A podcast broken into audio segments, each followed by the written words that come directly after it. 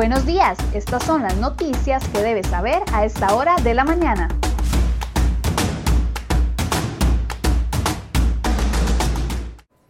Muy buenos días, feliz lunes, gracias por acompañarnos en Cero Hoy Noticias. Vamos de inmediato con las informaciones que hemos preparado para ustedes el día de hoy.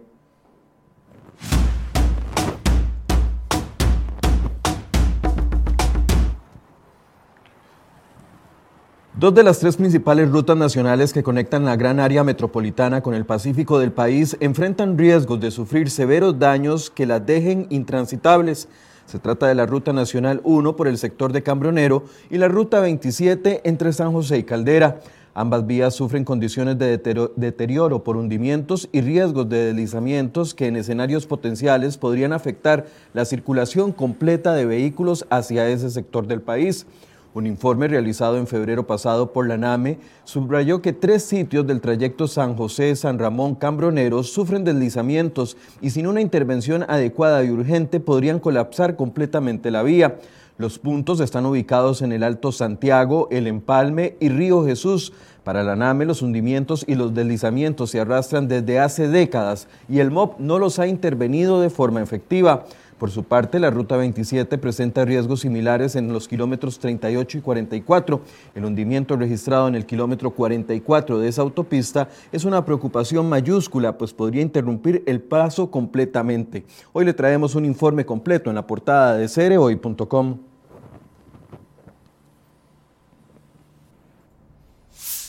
Bueno, y prueba de estos riesgos que señalamos en estas rutas fue lo que sucedió el fin de semana en la autopista 27 entre San José y Caldera. Este domingo hubo caos y grandes presas tras reportarse una importante caída de material sobre la ruta en uno de los sectores próximos a Caldera. A la altura del kilómetro 75 se registró la caída de piedras gigantes de gran dimensión que cerraron el paso por completo en ambos sentidos. La maquinaria de la empresa Global Vía concesionaria de la carretera limpió la zona para permitir el tránsito.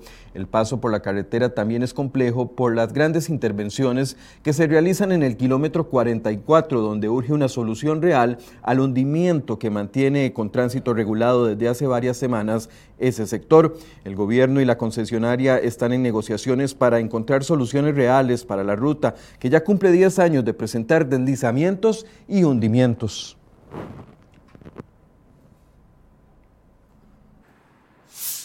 Y preste atención porque más de 64 mil conductores circulan por las calles de nuestro país con la licencia vencida. Esa es la cifra obtenida en los últimos siete meses por la Dirección General de Educación Vial tras un análisis realizado en los casos entre septiembre del 2020 y febrero del 2021. La mayor cantidad de licencias vencidas corresponde a conductores de vehículos livianos, camiones y también motociclistas. Los datos indican que solo durante la primera semana de marzo ya existían 15.000 licencias vencidas, las cuales estaban pendientes de renovación. Esta cantidad puede incluir a personas que, por diversas razones ya no utilizan la licencia y por ende no requieren hacer la renovación, pero esta es la menor cantidad. El MOB hace un llamado a estar pendientes de la fecha de caducidad de la licencia y así evitar contratiempos y sanciones en carretera. La ley permite renovar el documento tres meses antes de la fecha de vencimiento. Cada chofer que sale a la carretera con la licencia vencida se expone a una multa superior a los 23 mil colones.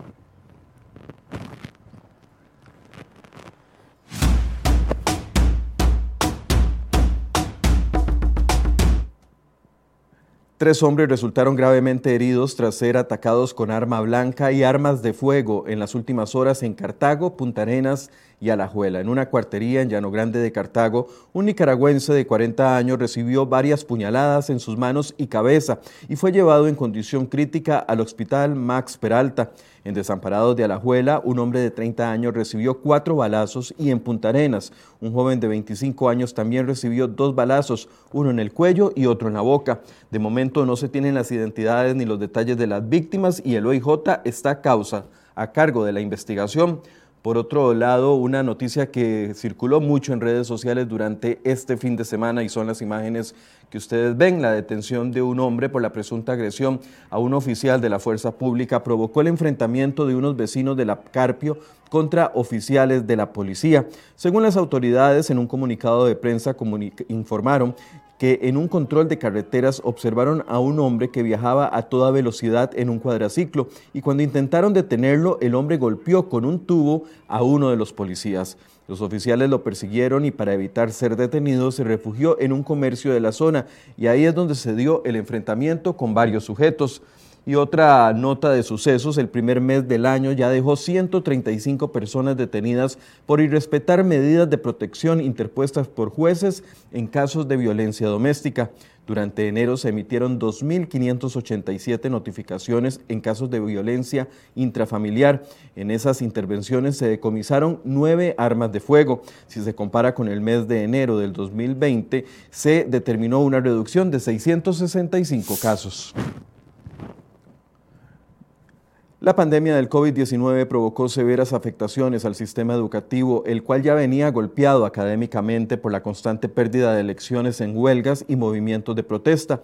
Según el MEP, la población más excluida son los jóvenes y adultos, mientras que los estudiantes de preescolar, primer y segundo grado tienen una duda pendiente con el proceso de aprender a leer y escribir.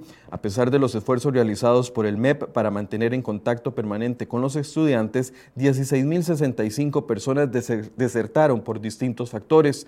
Las regiones que presentaron más cantidad de estudiantes excluidos fueron San Carlos, Heredia, Alajuela y Guapiles. Muchos de ellos perdieron sus trabajos producto de la crisis. Otros son estudiantes que a la vez son padres que preferían que sus hijos utilizaran los equipos tecnológicos que tenían en sus hogares. Y otro porcentaje tenía que ver con personas que cuidaban adultos mayores o con factores de riesgo. ¿Qué planea el MEP para estas dos poblaciones afectadas? Puede leer los detalles en la portada de cereoy.com.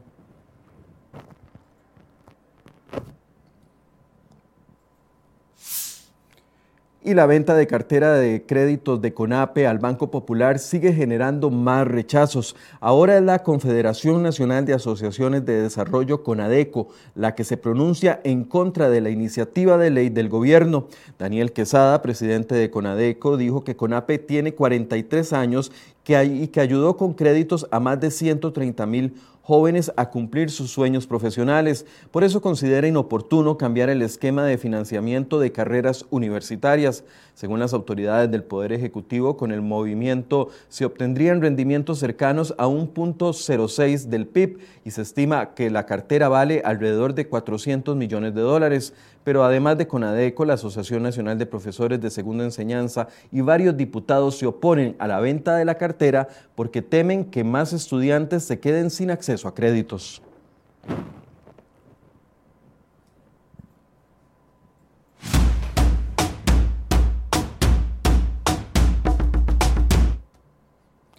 En la sección de economía de cereoy.com hoy les traemos tres notas que les invitamos a leer. La primera es sobre el tema de la inflación.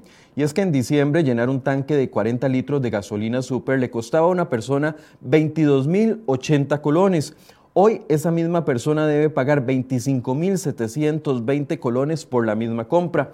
El aumento en los combustibles sigue golpeando el bolsillo de los costarricenses. Sin embargo, ese aumento no implicó que la inflación creciera durante el mes pasado. De hecho, en el promedio de total de bienes y servicios, una reducción del 0 menos 0.26 durante ese mes, lo cual quiere decir que la canasta, en lugar de subir, bajó.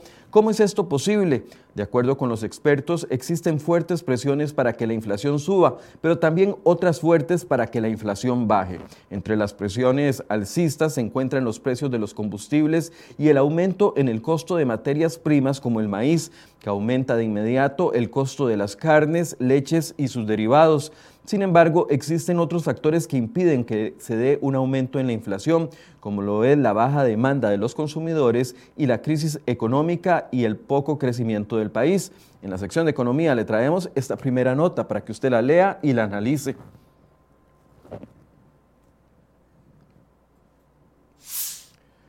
Además, el proyecto de ley de renta global dual y las cargas sociales amenazan con ahogar más a los trabajadores asalariados e independientes de clase media.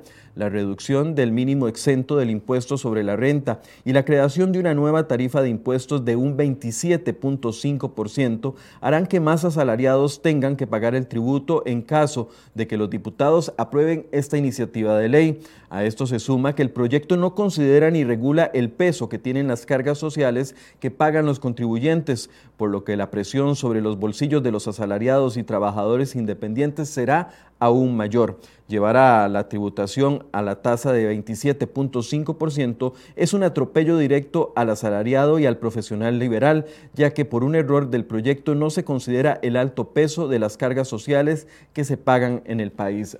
Así lo comunicó uno de los expertos consultados para esta nota. Actualmente los salarios que son menores a los 842 mil colones no pagan impuesto de renta. Sin embargo, con la modificación de la ley que planteó Hacienda, ese umbral se redujo a 683 mil colones mensuales, creando un nuevo tramo y trayendo a pagar impuesto al salario a miles de costarricenses.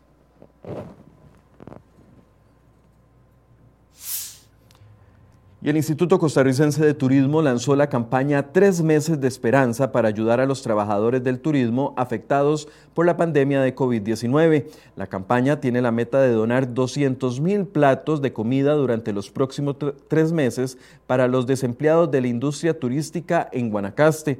El proyecto ya tuvo una primera etapa en la cual donó 100 mil platos de comida en las comunidades de Huacas, La Garita, Santa Rosa, Villarreal, Brasilito, Bolsón, el Llano, Ortega y Potrero en Guanacaste. Esta industria de turismo genera 211 mil empleos directos y encadenamientos productivos que crean otros miles de trabajos indirectos, cuya recuperación será más lenta debido al impacto de la pandemia. La iniciativa está debidamente articulada con la Cámara de Turismo de Guanacaste, certificada por la Comisión Nacional de Emergencias y auditada por la firma EY. Todos los detalles de cómo hacer una donación de un plato de comida usted los puede encontrar en la página del sitio web del ICT.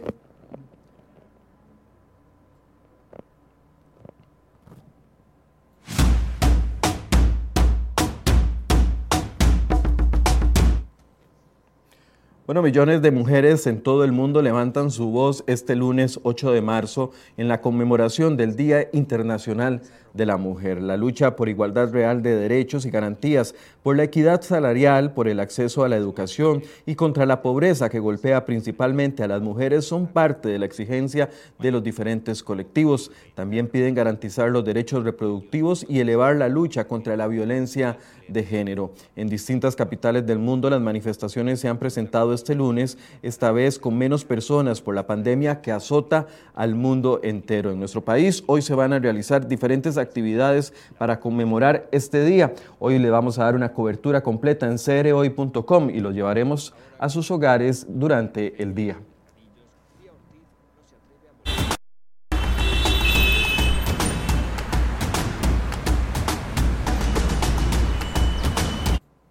Mientras hacemos un recorrido por las condiciones del tránsito, les contamos y saludamos también a las personas que nos eh, reportan sintonía en este momento. Cristina Siles, Luis Humberto Hernández, Hernández, Richie Díaz, María Romero, Tony Cubero, Richard Douglas y todas las personas que están conectados con nosotros en este resumen informativo. Les agradecemos su compañía. Ahí tienen el sector de Ochomogo, donde hay tránsito completamente fluido a esta hora. Recordemos que el día de hoy el Instituto Meteorológico ha pronosticado que habrá fuertes vientos durante los próximos días al inicio de la semana, por lo cual es recomendable también considerar esto. Ahí tienen el sector de Atillo entre La Uruca y Los Atillos, donde hay tránsito fluido para Atillos, pero para La Uruca está bastante complicado.